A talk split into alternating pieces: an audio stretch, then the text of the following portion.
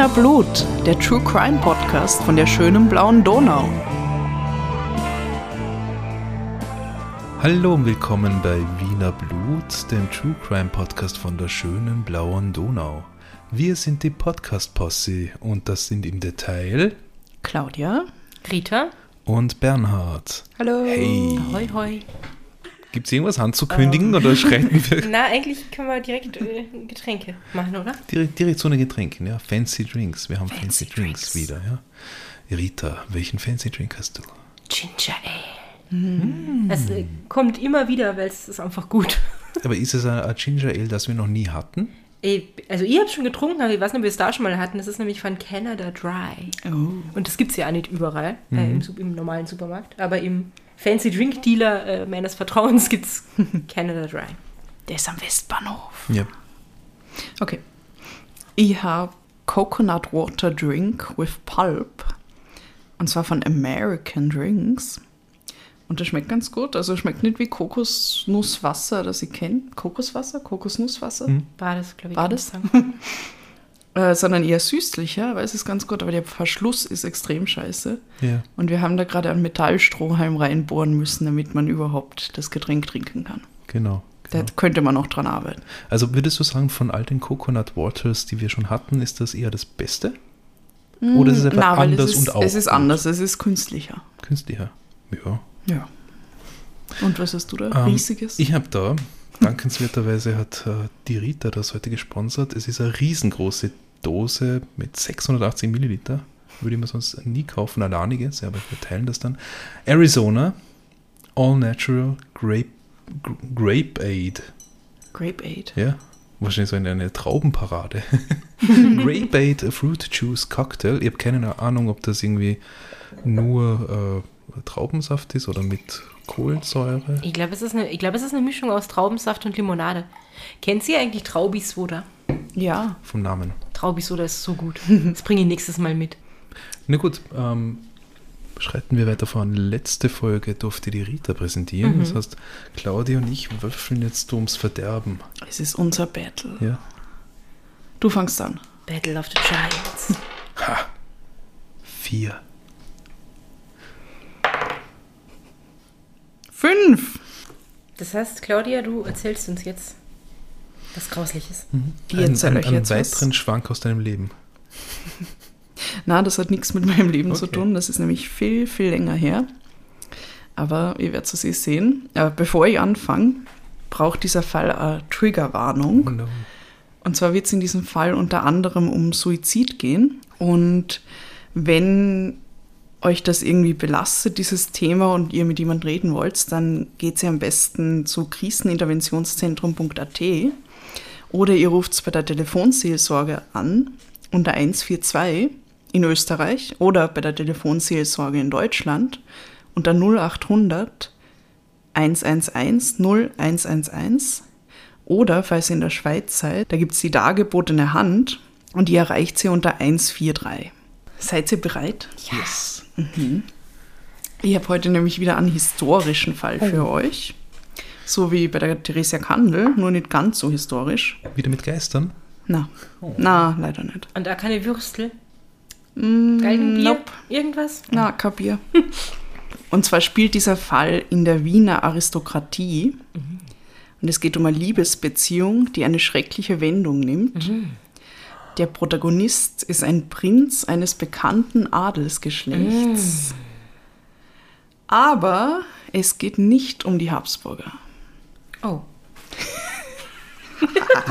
Welch, welche, welches Adelsgeschlecht hat es denn sonst noch gegeben? Oder wie weit geht das zurück? Die Merowinger. Na, na. Also es geht nicht um ähm, den Suizid von dem Kronprinz Rudolf von Österreich-Ungarn und den Mord an der Baroness Marie Wetscherer in Meierling. Es war 1889, wir bewegen uns jetzt aber ein paar Jahre später. Vielleicht kommt dieser Fall noch ein anderes Mal, weil er wirklich spannend ist. Hat sich ja schon mal jemand gewünscht übrigens. Ja, stimmt. Du weißt aber, dass wir die Sissi schon gemacht haben.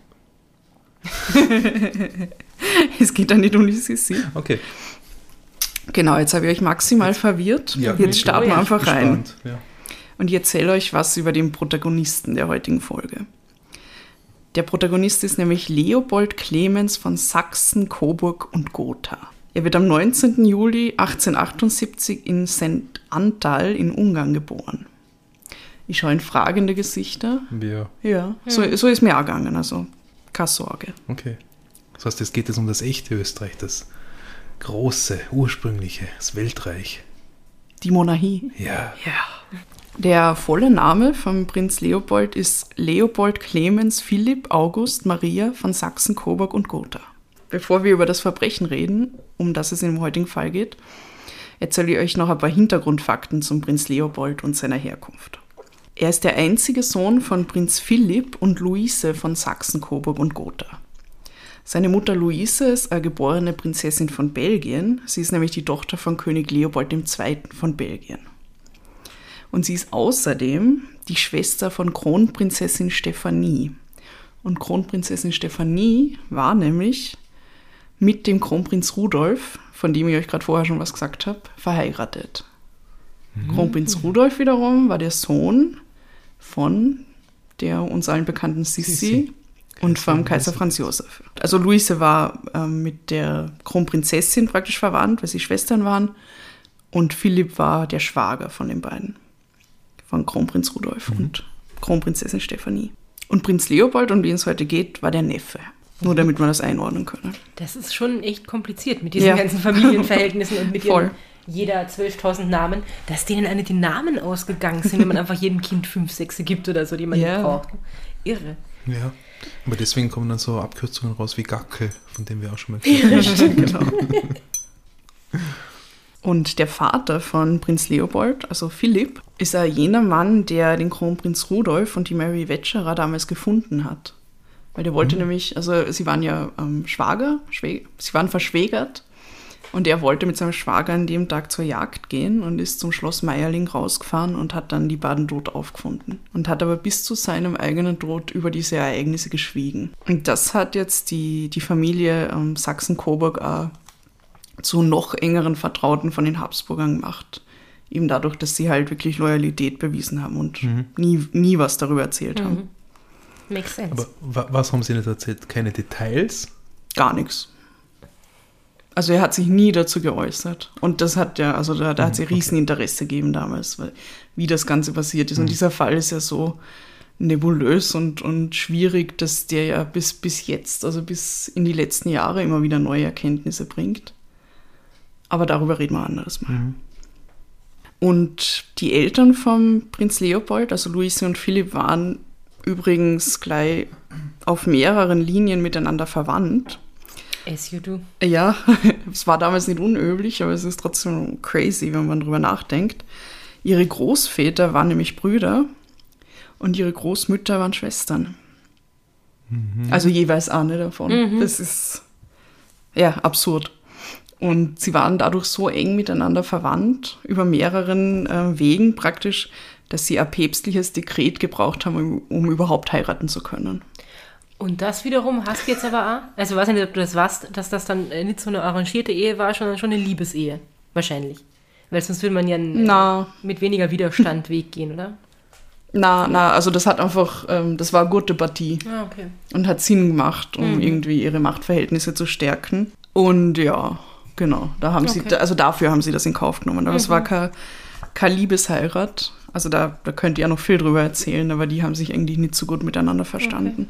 Ja, ne, es hätte mir, also es ist ja, Ja. recht ungewöhnlich, dass es Liebesehen irgendwie Ja, geschlossen genau. worden sind, aber ich glaube, es ist schon vorkommen, was selten. Genau, und der Leopold Clemens von Sachsen-Coburg entstammt aus der Wiener Linie der Coburg-Dynastie. Und zwar die, die Sachsen-Coburg sind eigentlich eine deutsche Linie, also es ist ein deutsches Herzogtum. Und die Wiener Linie ist praktisch eine Nebenlinie der Coburger. Und die wird Coburg-Kohari genannt, weil es ist eine Verbindung aus den Coburgern und den Koharis, was wiederum ein ungarisches Adelsgeschlecht war. Also die haben äh, ein paar Jahre vorher geheiratet, der Ferdinand Georg aus dem Herzogtum Sachsen-Coburg und die Maria Antonia Kohari haben 1816 geheiratet und damit diese Linie begründet, der Ko Coburg-Koharis. Und die Coburgs waren Hochadel, also dadurch, dass sie eben dieses Herzogtum gehabt haben, die waren halt sehr angesehen, haben aber kein Geld gehabt. Und die Koharis waren eigentlich eher niederer Adel, haben aber urviel Geld gehabt und dadurch war die Verbindung halt für beide Teile perfekt. Also sie haben beide halt irgendwie äh, da ihren Nutzen draus ziehen können. Und das war anscheinend eine Liebesheirat, also weil du das vorher angesprochen hast. Also die haben sich irgendwie auf, ähm, auf dem Wiener Kongress damals kennengelernt, die beiden, und haben sich sofort ineinander verliebt und haben dadurch diese Coburg-Kohari-Linie dann gegründet mit vielen Kindern und, ja, und so weiter und so fort. Und aus, diesen, aus dieser Linie kommt dann halt auch der Prinz Leopold. Und über die Wiener Coburger hat man in einer Doku gesagt, es war eine Familie auf Augenhöhe mit den Habsburgern, mit einer Residenz mitten in Wien. Welche Residenz ist das? Das Palais Coburg. Ja, genau.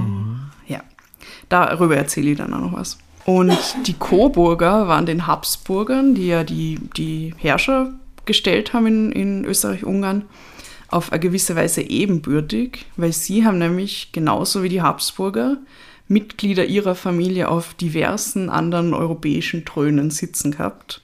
Nämlich auf dem englischen Thron, dem belgischen Thron, dem portugiesischen Thron und dem bulgarischen Thron. Wow. Also Wow, ja, ja. es waren alle miteinander verwandt und die Coburgs haben da überall mitgemischt.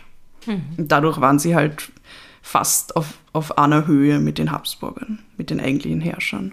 Und in Wien ist ihr Sitz das herrschaftliche Palais Coburg an der Wiener Ringstraße. Sie sind in der Nähe vom Stadtpark. Kennt ihr das? Wart ihr da schon mal? Also drin nicht, aber ich Ja. kann es von dran vorbeigehen, ja. Ich kenne es ganz bestimmt, aber ich habe es jetzt nicht vor meinem Auge. Ah, okay. Und damals, wo das gebaut worden ist, haben die Wiener und Wienerinnen immer gesagt, das ist die Spargelburg, weil dieses Haus hat nämlich fast 100 freistehende Säulen ähm, an der Vorderseite irgendwie, die halt diese Außenfassade vom Palais schmücken. Und das war erst das zweite Haus in Wien nach der Hofburg, das so, so eine Art von Säulen gehabt hat. Und das war halt was ganz Besonderes und total prestigeträchtig irgendwie, dieses Haus. Und heute ist es übrigens ein Hotel und es gibt, glaube ich, mehrere Restaurants drin. Es gehört, glaube ich, nicht mehr den Coburgern. Und der Prinz Leopold wächst also in diesem prachtvollen Palais auf. Er ist, wie bereits erwähnt, der einzige Sohn von Philipp und Luise. Und er ist damit auch der Erbe des Titels und des großen Vermögens der Coburg-Koharis. Und Leopold hat außerdem noch eine jüngere Schwester, die ist drei Jahre jünger und heißt Dor- Dorothea. Er ist Leutnant im K&K Husarenregiment Graf Nadaste, Nummer 9, wie bereits sein Vater und sein Großvater vor ihm. Also es war üblich in der Coburg-Kohari-Linie, dass man halt zum Militär geht und halt zu diesem bestimmten K&K-Regiment. Nadersti. Graf Nadaste. Graf Nadersti. Und neben dem Militär interessiert sich der Leopold privat auch für Naturwissenschaften. Er mag vor allem die Biologie und er mag auch die Jagd. Die Was- Naturwissenschaft der Jagd. Entschuldigung. Naja, Was jetzt irgendwie unsympathisch klingt, wenn man es das erste Mal hört, auf jeden Fall. Aber so wie ich das verstanden habe, ist er jetzt kein schießwütiger Jäger da, der irgendwie seine Trophäen sammelt, sondern ihm fasziniert vor allem, also wie sich der Wildbestand zusammensetzt, die einzelnen Tiere, die Zoologie und so weiter. Und er wird dann zum Experten für Jagdzoologie. Und sein liebstes Forschungsobjekt ist das Murmeltier. Das Murmeltier. das Murmeltier ist ja sehr cute. Oh ja. Das Murmele. Und er forscht dann da wirklich in diese Richtung. Also und er findet sogar heraus, dass es jetzt im, im Tatra-Gebirge in der Slowakei verschiedene Unterarten von Murmeltieren gibt und schreibt da sogar ein Buch darüber. Also er ist da sehr interessiert an der Biologie. Das Und- macht ihn jetzt wieder voll sympathisch. Ja. ja. Ja, er liebt die Murmeltiere. Hm, mir nicht. Die sind echt niedlich. Und er interessiert sich auch für die Ägyptologie und generell für Geschichte. Und was ihn aber weniger interessiert, ist das Finden einer Ehefrau. Da hat er jetzt nicht wirklich Bock drauf. Okay. Er ist nämlich mit Mitte 30 noch immer unverheiratet, wohnt weiterhin im Palais Coburg. Und das war halt damals recht ungewöhnlich. Also Ja. heute ist das jetzt, ja, so what. Ja Aber schon- damals und vor allem in seiner Stellung als jetzt Erbe von Coburg, Kohari-Vermögen und Titeln und whatever, war das halt schon nicht, nicht üblich. Und er Nee, war er sicher. muss ja für, für ja. Nachfolger sorgen Genau, rechtzeitig ja. und so. Und es Ja. ist ja wichtig, dass diese Linie nicht ausstirbt. Und, und Ja. zu, zu der Zeit ist er eigentlich schon ein Mann mittleren Alters, oder? ja, Weil ja, die sind ja dann Mitte was, 30 60 ist, geworden oder so. ist alles Gut, die vorbei. Adeligen älter, aber Aber trotzdem, ja. Hm, wow. stimmt. Aber sein Herz gehörte vielleicht einfach den Murmeltieren. Und sein Vater Philipp möchte natürlich, dass er heiratet, er möchte, dass er eine gute Partie macht. Und am liebsten wäre ihm da eine der bulgarischen Cousinen von ihm. Also direkte Cousinen, weil sein Bruder sitzt nämlich am bulgarischen Thron. Das Blut noch ein bisschen weiter verdünnen ist okay. Das kam von Herzen, ne? Otto von Bismarck hat einmal über diese Adelsfamilie gesagt, dass sie das Gestüt Europas sind. Das hat er jetzt eher abwertend gemeint, aber was es aussagt, ist halt, dass sie sich, dass sie versucht haben, halt ihre, ihre Kinder mit allen möglichen anderen Königen und Königinnen zu verheiraten, um halt irgendwie in Europa ihre Macht auszuweiten. Also ähnlich wie Maria Theresia das gemacht hat in ihrer Zeit, ja. Ja, und so hat der Vater von Leopold das halt eigentlich für ihn geplant, weil der Leopold hat jetzt nicht wirklich ein Interesse dran. Und er soll dann natürlich nicht jetzt irgendeine Frau heiraten, sondern er muss eine standesgemäße Ehe führen. Und zwar braucht es eine Frau, die vom Rang und dem Ansehen entweder gleich auf ist mit den Kobokoharis oder natürlich idealerweise sogar höher gestellt. Und wenn der Leopold unter seinem Stand heiraten würde, zum Beispiel, dann würde man ihn aus der Familie ausschließen und er würde aus der Erb Erblinie rausfallen. Also er könnte das Vermögen nicht mehr erben. Und in dem Fall wäre das aus der Sicht des Vaters besonders tragisch, weil er hat ja sonst keine Söhne, die seinen Titel übernehmen können. Er hat nur noch eine Tochter und Töchter zählen ja leider damals nichts. Und der Vater Philipp möchte dann den Leopold halt zu einer Heirat animieren. Deshalb lässt er ihn dann 1905 ein prachtvolles Palais in Budapest bauen und renovieren, also wirklich wie, wie fein an der Prachtstraße Budapests. Und das möchte er ihm dann als Hochzeitsgeschenk übergeben, wenn er dann endlich heiratet. Aber auch acht Jahre später, nämlich 1913, hat der Philipp noch keine Gelegenheit gehabt, das Palais an seinen Sohn zu übergeben, weil er ist noch immer unverheiratet. Und da ist der dann aber schon, Bald Mitte 40. ja. Da ist er 35, der Leopold. Also, also jetzt ist das, okay. Ah, ich dachte 1913, ab ja. 35 weg, okay. okay, okay. Doch dann lernt er eben mit 35 die damals 17-jährige Kamilla Ribitschka kennen. Red Flag. Ja, ja, auf jeden Fall.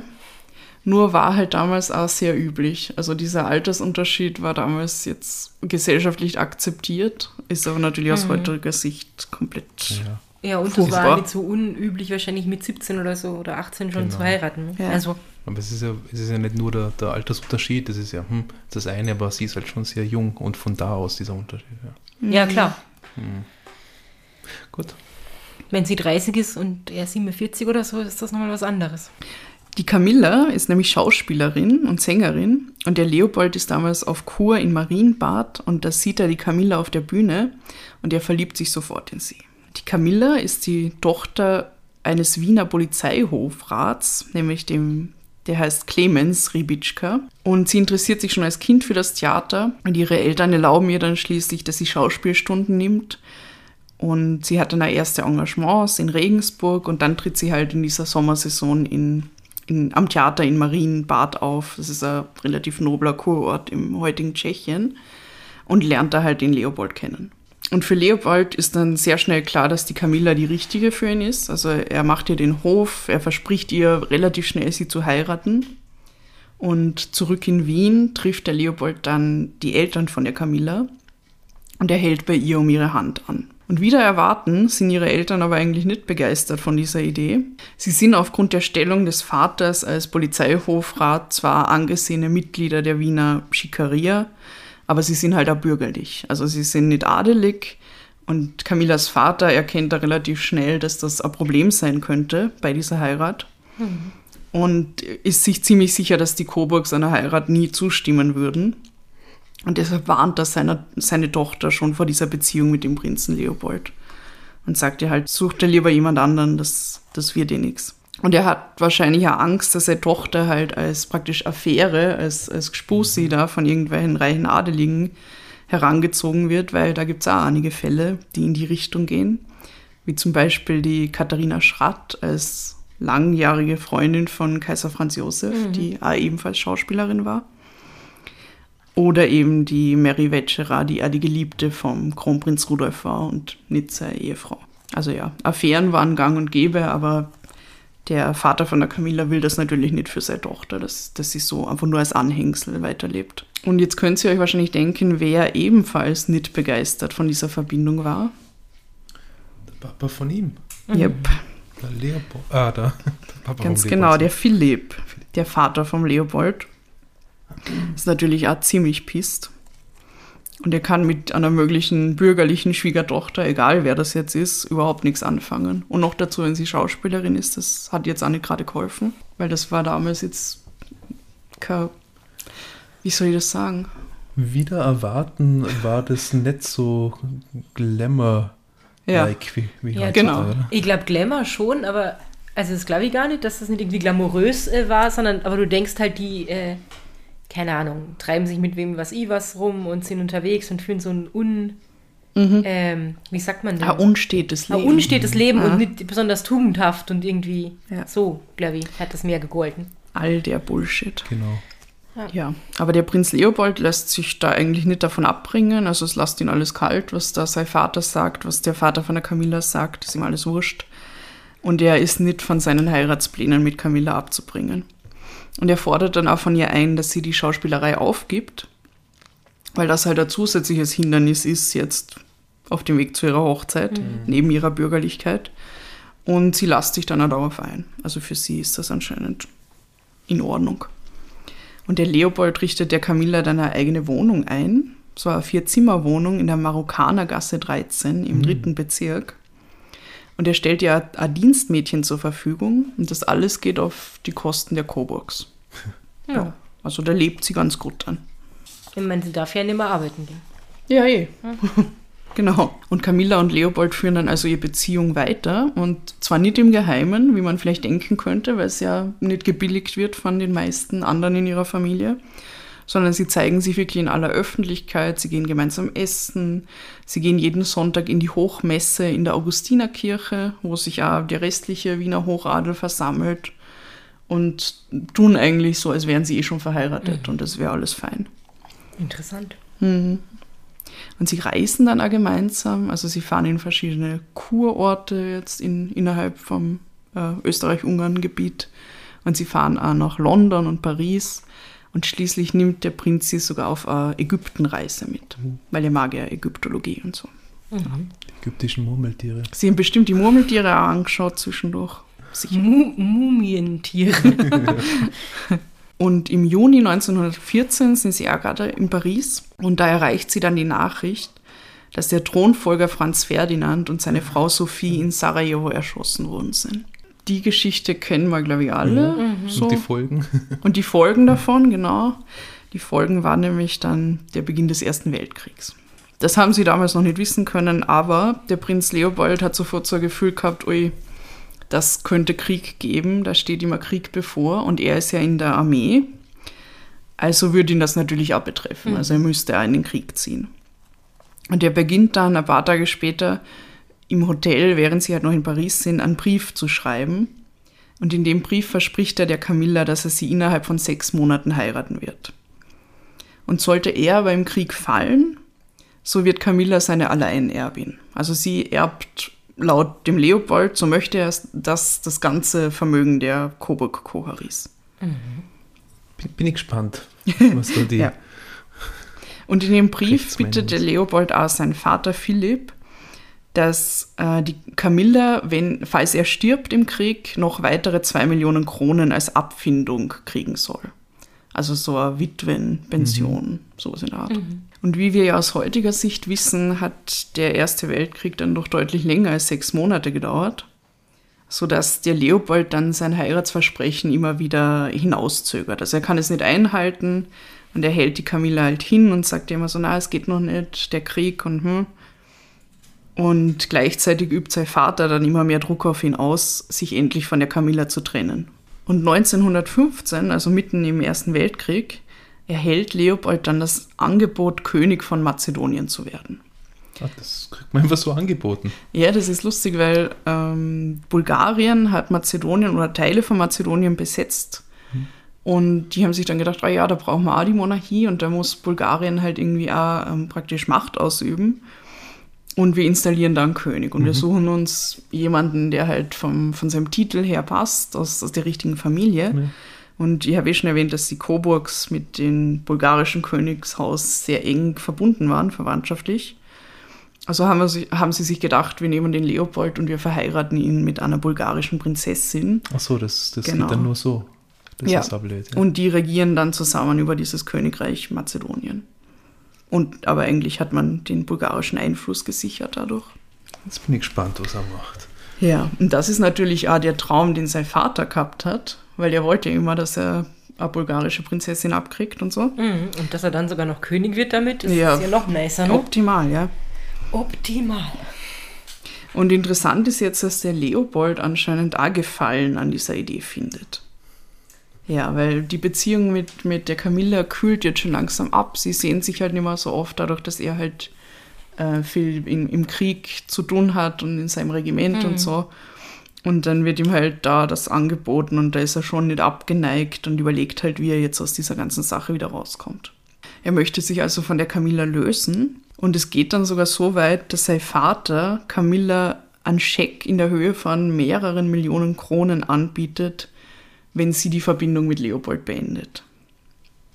Also sie lassen nichts unversucht, sagen wir so. Was, was, was, wieso? Er kann sie beenden, der Leopold, oder? Ja, aber ich glaube, sie haben Angst, ähm, dass es dann einen riesen Skandal gibt und so. Also, und weil er sie fallen lässt. Und weil er sie fallen Ah. lässt. Die könnte halt irgendwie alles rum erzählen, was, was sie halt über die Jahre irgendwie erfahren hat. Und Ja, das hätte ja. Ja, eh. Ja, und sie muss ja nicht einmal was erzählen, was sie wirklich erfahren hat. Sie kann ja irgendwas erzählen, der Boule- äh, Boulevardpresse, die sie damals auch schon gegeben hat. Ähm, ja, wahrscheinlich haben die einfach wirklich Angst vor dem Skandal, von einem riesigen. genau, ja. ja. Und der Leopold wollen wir ihm mal zugute halten, dass er ja vielleicht, äh, dass ihm daran gelegen ist, dass sie ein gutes Auskommen hat danach und dass sie nicht Ja, einfach nur fallen lässt ja. wie so eine Hase Kartoffel. Genau, weil das glaube ich schon. Also es hat, das klingt zumindest aus diesen äh, Quellen, die ich gelesen habe, so, als wäre, als hätten die ja wirklich äh, eine halbwegs glückliche Beziehung Ja. geführt zuerst und es hat dann halt irgendwann einfach nicht mehr gepasst von seiner Seite Und aus. das war ihm dann aber vielleicht trotzdem wichtig, dass auch wenn er sich von ihr trennt, sie jetzt nicht komplett ohne alles Ja, dasteht genau. und ihm sozusagen eh schon ihre besten Jahre geopfert hat Mhm, voll, ja. und ihr Karriere aufgegeben und bla bla. Und was man auch nicht vergessen darf, glaube ich, ist, dass, äh, wie ich vorher erzählt habe, der Vater, also Philipp, hatte den, den Kronprinzen Rudolf damals gefunden und war halt sehr eng mit ihm und hat diesen Skandal erlebt, der halt da dadurch entstanden ist, dass, dass er gemeinsam mit der Mary Wetscherer gestorben ist und wer hat wen umgebracht und keine Ahnung, er, der, der Philipp war da übrigens auch kurz im Verdacht, dass er die beiden umgebracht hat, weil er sie gefunden hat. Oh. Ja, da lag. Aber das hat sich dann nicht erhärtet. Aber er hat jetzt, also weil das war ja einer der größten Skandale der jüngeren Monarchie überhaupt. Und das hat er sich ja noch vor Augen gehabt und sich gedacht, so, oh Gott, wir wollen keine Skandale, wir machen das alles easy und lösen das mit ein bisschen Geld und dann wird das schon. Jo, aber es hat nicht funktioniert. So viel kann ich euch schon sagen. Ich habe mir schon fast gedacht, dass sie nicht sagen wird, ja, passt schon. Und dann lebten sie glücklich bis an ihr Lebensende. Nein. Und wie ihr alle wisst, Leopold ist immer noch König von Mazedonien. Na, okay. Und jetzt kommen wir zum Crime. Am Sonntag, dem 17. Oktober 1915, wollen Leopold und Camilla sich in Camillas Wohnung treffen, in der Marokkanergasse, und sie wollen eine Aussprache führen. Weil Leopold möchte sich halt trennen und es geht darum, jetzt diese Höhe der Abfindung und so weiter, das wollen sie alles besprechen und halt noch einmal wie erwachsene Menschen miteinander reden. Und die Camilla hat nämlich vorher dem Leopold einen Brief geschrieben und um diese Aussprache gebeten. Also damit alle mal reinen Tisch machen. Und die Camilla hat ja Stubenmädchen, das der Leopold bezahlt. Und die, dem Stubenmädchen hat sie vorher schon an diesem Tag freigegeben, damit sie mit dem Prinzen allein sein kann, also damit sie ganz ungestört reden können. Red Flag. Und gegen 17 Uhr trifft der Leopold dann in Camillas Wohnung ein. Und circa eine Stunde später hören dann die Nachbarn mehrere Detonationen aus dem Haus, also aus den anderen Wohnungen irgendwie. Und treffen anschließend den Leopold im Gang. Und der steht da mit dem blutüberströmten Gesicht und schreit, mein Gott, ich bin blind. Und die Camilla wird dann tot in der Wohnung aufgefunden. Gut. Was ist passiert? Was Ich meine, ihr? Detonation ist ja kein Schuss, das ist eine Explosion. Ja, so beschreiben sie es halt. Ah, okay. Ja, Also- ich meine, ein Schuss ist im Grunde explodiert da auch was. Das Wird schon Ja, ähnlich klingen. stimmt. Äh, Mi irritiert ja sehr, dass er ein blutiges Gesicht hat und, und sagt, dass er nichts sieht. Da ist also auf jeden Fall irgendwas nicht so gelaufen, wie wer auch immer es geplant hatte, vermutlich. Ja. Ja. Okay, ich, Ich es euch. Erzähl's. Ja, bitte. Ganz genau kann man es nicht sagen, aber es wird folgendes Szenario angenommen. Die beiden beginnen also mit ihrer Aussprache und es kommt aber dann bald zum Streit. Und laut damaligen Zeitungsberichten gab es dann eben auch Uneinigkeiten über die Höhe von dieser Abfindung, die der Vater, die der Vater von Leopold an Camilla zahlen wollte. Und mh, die Zeitungen schreiben, dass der Leopold sich geweigert hat, das zu zahlen einfach. Und dann eskaliert die Situation vollkommen und die Camilla greift nach einer Tasse und sie schüttet eine Flüssigkeit in Leopolds Gesicht. Oh, fuck. Und in dieser Tasse ist Schwefelsäure. Fuck, Ja. echt? Ja. Oh, hell. Und diese Schwefelsäure ätzt sich natürlich sofort in das Gesicht vom Leopold und vor allem in seine Augen. Und während er dann nichts mehr sieht, und deshalb hat er dann auch später gesagt, ich bin blind, ähm, während er nichts mehr sieht, zieht die Camilla dann einen geladenen sechsläufigen Revolver und sie schießt damit auf ihn. Oh, wow. Und zwei Kugeln treffen ihn in der Brust, eine weitere Kugel trifft ihn im Auge und eine im Schulterblatt. Und die letzten zwei Kugeln treffen den Türstock und der Leopold bricht dann schwer verletzt zusammen. Als nächstes nimmt die Camilla dann eine weitere Waffe, weil die erste ist ja schon leer jetzt praktisch, sechsläufig und so. Und sie schießt sich mit dieser weiteren Waffe mitten ins Herz und ist sofort tot. Und später hat man dann einen Abschiedsbrief gefunden, den sie an ihre Eltern geschrieben hat. Und in dem bittet sie sie um Verzeihung und legt fest, was mit ihrer Leiche passieren soll. Sie möchte nämlich eingeäschert werden. Und zum Motiv steht im Brief nicht viel. Sie sagt nur, sie kann nicht ohne den Leopold leben. Die Schwefelsäure hat sie am Vortag in einer Drogerie gekauft, was jetzt darauf hindeutet, dass sie sich schon länger damit auseinandergesetzt hat, was sie da jetzt tun wird und so. Also es klingt auf jeden Fall nicht nach einer Tat im Affekt. Hm. Und man hat aber dann nicht rausgefunden, wo sie die beiden Waffen her hatte. Also das hat man nie einwandfrei klären können. Kann aber sein, dass, weil ihr Vater war ja Polizeihofrat, vielleicht hat sie sie da irgendwie ausgeborgt oder so. Ja, wild, oder? Grausig. Ja. Also es ist echt grausig, weil ja, dann hat sie ja schon geplant, äh, irgendwas zu tun, wenn das nicht so läuft, wie sie sich das denkt. Also, ne? Man hat ja, wenn sie dann sagt, sie kann nicht ohne ihn leben und sich irgendwie ins Herz schießt, ist man ja geneigt, so ein bisschen Mitleid zu haben. Aber ihm halt Säure in die Fresse zu schütten, muss das Das sein, wenn sie sich dann sowieso umbringt. Sie hat sozusagen schon mal die Plane rausgelegt. Ja. So wie Ja, wie genau. Esti. Aber man weiß es nicht ganz genau, hast du gemeint. Naja, also das war es mal schon. Also, Mhm. dass sie ihm Säure ins Gesicht geschüttet hat Mhm. und auf ihn geschossen hat und sich dann selber erschossen hat, hat man relativ einwandfrei sagen können. Man hat nur nicht genau feststellen können, worüber sie sich gestritten haben oder wie Weil er das nicht mehr gesagt hat. oder was. Ja, Moment. Dazu kommen wir noch. Jetzt möchte ich euch äh, was vorlesen aus dem Prager Tagblatt vom 30. Oktober, das mir bei meiner Recherche unterkommen ist. Und zwar geht es da um die Camilla. Zur tragischen Affäre des Prinzen Leopold von Sachsen-Coburg und Gotha. Ein bekannter Prager Künstler und naher Verwandter des Wiener Hofrates, Dr. Ribitschka, schreibt uns. Meine Nichte, die unglückliche Camilla Ribitschka, war, wie dokumentarisch feststeht, die erklärte Braut des Prinzen von Coburg. Der Prinz hat sie auch im vergangenen Jahre zu seiner Universalerbin eingesetzt. Der ehelichen Verbindung stellten sich aber solch Hindernisse in den Weg, sodass das Mädchen immer mehr und mehr in Verzweiflung geriet. Niemand konnte aber einen solch tragischen Ausgang der Dinge voraussehen. Auch die bedauernswerten Eltern hatten von dem heraufziehenden, schweren Unglück keine Ahnung. Alle, die das Wesen der Camilla kannten, müssen überzeugt sein, dass sie die unheilige Tat nur im Zustande vollkommener Geistesverwirrung verübt haben konnte. Also das ist ganz interessant, da ist halt irgendwie praktisch, das ist so, so eine Art Leserbrief, wo dann jemand nochmal ähm, die Camilla und ihre Familie verteidigt. Also ein Verwandter vermutlich. Also, die Camilla ist tot, aber der Leopold überlebt schwer verletzt. Ich weiß nicht wie, weil es, es klingt schon heftig, also mehrere Schussverletzungen und die, die Säure im Gesicht. Aber er überlebt und er wird sofort ins Sanatorium Löw, das ist ein privates Wiener Krankenhaus, eingeliefert und dort gleich notoperiert. Und durch die Schwefelsäure ist sein Gesicht dann sehr schwer verätzt und ein Auge muss dann direkt bei dieser Notoperation entfernt werden.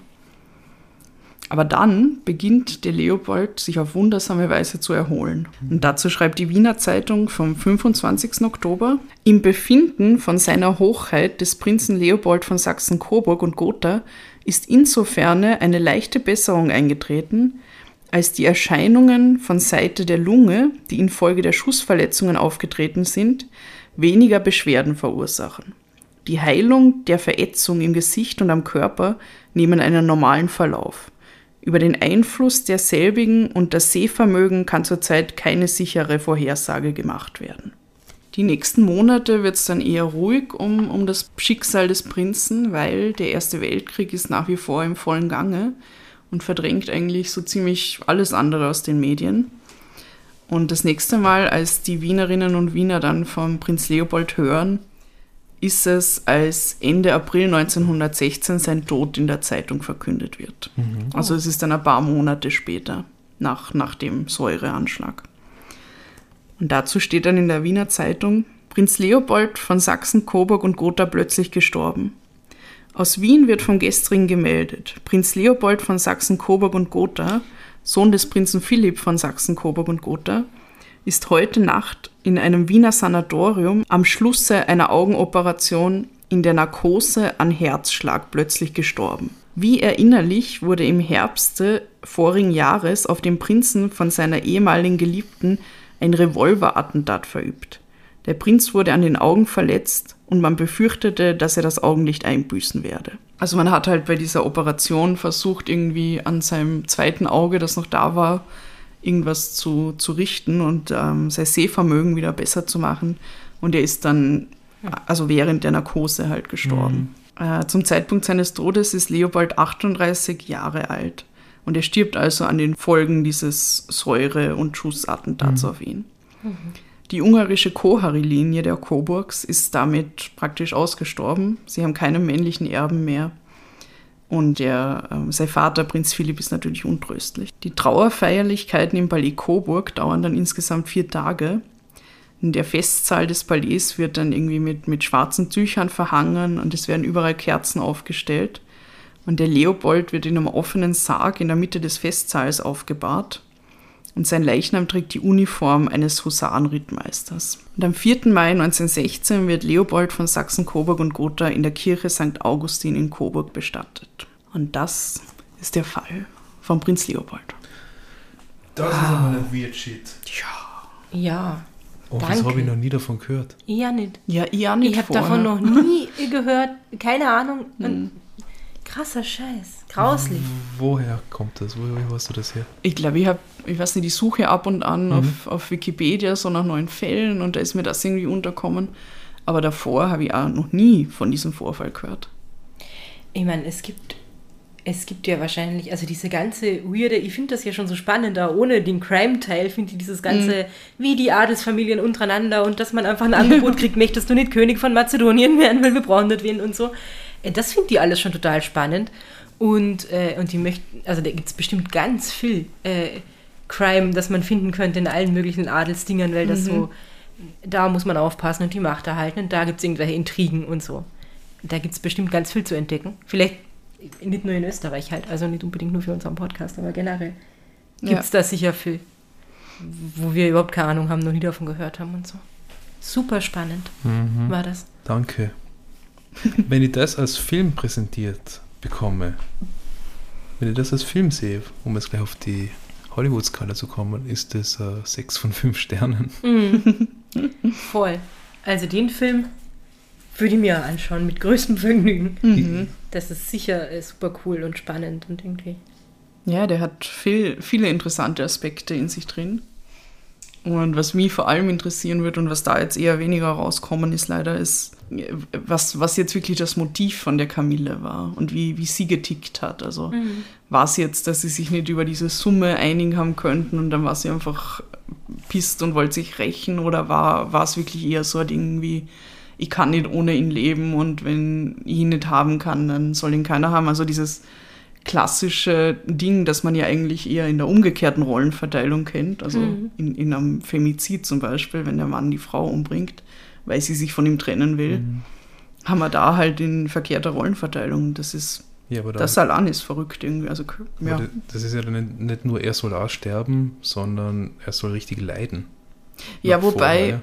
also so wie ich das gelesen habe, ähm, das mit der Säure war jetzt nicht so, äh, weil sie ihn leiden sehen wollte, sondern weil sie ihn dadurch halt außer Gefecht setzen hat können, um ihn dann halt zu erschießen. Weil er war halt, er war Soldat, er war ziemlich kräftig und groß. Wenn der sieht, dass sie eine Pistole nimmt, hat Ja, der die ganz also- schnell wieder abgenommen irgendwie. Ja, ich glaube, wahrscheinlich. das, das hätte halt anders nicht funktioniert, so wie sie sich das vorgestellt hat.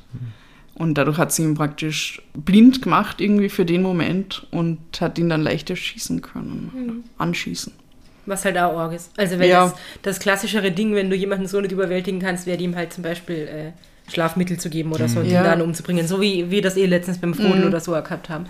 Ähm, und das ist halt schon nochmal besonders grauslich, finde ich, ihm da die Augen zu verätzen. Irgendwie. Und es ist ja sehr tragisch, dass er es überlebt hat und dann doch gestorben ist am Ende. Ja, voll. Und das ist überhaupt alles scheiße. Dieser ganze Mist wird überhaupt nicht passieren, wenn man die Leute einfach heiraten hätte lassen, wenn sie heiraten wollen. Und nicht so ein, ah, so eine bürgerliche und so. Oder vielleicht wäre es eh trotzdem passiert, aber man weiß es nicht. Ne?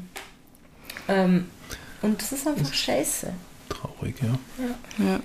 Und es hat halt auch auf der einen Seite Parallelen irgendwie zu dem Fall in Meierling und auf der anderen Seite dann wieder überhaupt nicht, weil in Meierling war es ja so, dass das anscheinend, zumindest nach den neueren Erkenntnissen, jetzt so eine Art äh, Ding war, dass die Mary Wetscherer gewusst hat, dass sie, äh, also dass der Kronprinz sie erschießen wird und hat praktisch eingewilligt hat in diesen Selbstmordpakt oder whatever, wo man halt auch nicht weiß, zu, bis zu welchem Grad das jetzt irgendwie so war, weil sie war ja auch erst 17.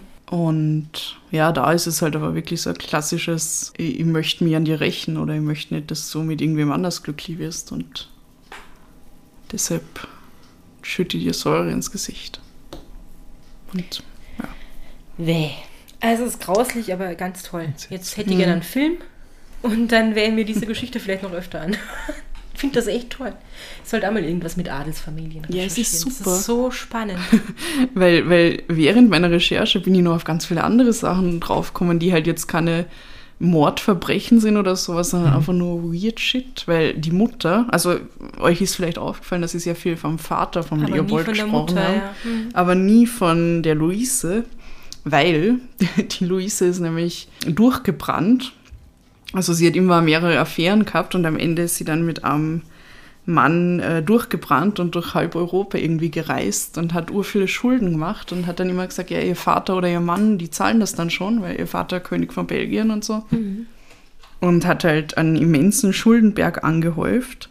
Und dann hat sie auch noch äh, Schecks gefälscht mit der Unterschrift von ihrer Schwester, der Kronprinzessin Stephanie.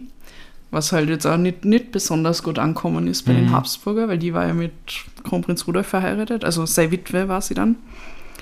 Und dann hat man ihren Liebhaber verhaftet mm, und dann hat man sie für unter Anführungszeichen schwachsinnig erklärt und sie in ein Sanatorium gebracht. Und dann haben sie halt mehrere psychiatrische Gutachten irgendwie erstellt, die, die sie alle dargestellt haben, als wäre sie halt nicht bei Sinnen. Und am Ende hat ihr geliebt, dass sie dann aus diesem Sanatorium wieder raus entführt. Und dann hat sie sich endlich scheiden lassen können vom Prinz Philipp, also vom Vater von äh, Leopold. Und ich glaube, sie haben diese Ehe irgendwie an annullieren lassen oder sowas, weil eigentlich darf man sich ja nicht scheiden lassen. Und ist dann weiter mit ihrem Geliebten durch die Länder gezogen und dann irgendwann völlig verarmt gestorben. Wow. Ja, und die ist also komplett aus, aus der Coburg-Kohari-Linie irgendwie gestrichen worden. Mhm. Und ihr Vater, der belgische König, hat gesagt, er will nie wieder was mit ihr zu tun haben. Und sie braucht überhaupt keinen Schritt, irgendwie kann keinen Fuß nach Belgien setzen. Also ja, die, war- die war out. Die ist geächtet worden. Und der, der Leopold hat auch mit ihr gebrochen. Also deshalb geht es in dieser Geschichte dann in erster Linie um seinen Vater, Mhm. weil seine Mutter halt irgendwie weg war und Ja. Ausradiert aus Ich der meine, gut, Linie. als Sohn würde ich vielleicht auch mit meiner Mutter brechen, wenn sie abhaut und mich äh, irgendwie verlasst sozusagen. Ja. Aber ähm, das allein ist hier schon eine tolle Geschichte. Und das ist nur diese eine Frau in dieser irren Sippe irgendwie. Ja, ja, die Warriors. Ja, ja, da versteht man, also äh, ein bisschen versteht man, warum äh, warum es so viele Menschen gibt, die das äh, immer noch so verfolgen und so. Ja, also ich glaube, ich muss mir das auch nochmal an, anhören, um diese ganzen Wer mit wem und so weiter mitzukriegen. Aber das war irre spannend am Anfang. Mhm. Und wie sie alle miteinander verwandt sind. Ja. Und zwar richtig eng. Brr. Und doppelt und dreifach und so Ja. noch dazu. Ah, meine Quellen, meine Quellen. Oh mein Ja, Gott. die Quellen. Sag, weil dann kann man, kann man selber weiter. Es gibt eine Doku, die ist, glaube ich, auch vom ORF, ja. Und die heißt Habsburgs Adel, die Coburgs. Also es ist so eine Reihe, wo es halt um verschiedene Adelsgeschlechter rund um die Habsburger rumgeht. Und da habe ich sehr viel rausgefunden. Und dann habe ich noch ein Buch, das heißt Haus der Könige, das Wiener Ballet Coburg, Throne, Triumphe, Tragödien von Günter Fuhrmann. Da findet man auch sehr viele Insider-Infos zum, zu den Coburgs. Dann habe ich eigentlich noch also Zeitungsartikel von damals aus den verschiedenen Zeitungen, aus dem Archiv von der Nationalbibliothek. Yep, Gute Datenlage in dem Sinne, genau. wenn es halt Adelige sind, ja. Ja, deshalb war es mir auch viel mehr. Das ist einer der wenigen Fälle, wo man wirklich viel über das Opfer weiß, weil er halt adelig war und prominent und weniger über die Täterin. Das habe ich auch ganz spannend gefunden. Stimmt eigentlich, ja. Ja, Okay, now, now I shut up. ich höre schon wieder diese Mäuse. Die Maus ist sind unruhig. Hört sie Was- das? Ja, aber was macht sie denn da? Sie irgendwo kratzen sie in diesem Käfig drinnen. Ja, sie kratzen an der Wand. Das Big, Girl, Ja, Big Gerbil. Business. Wie kleine Murmeltiere.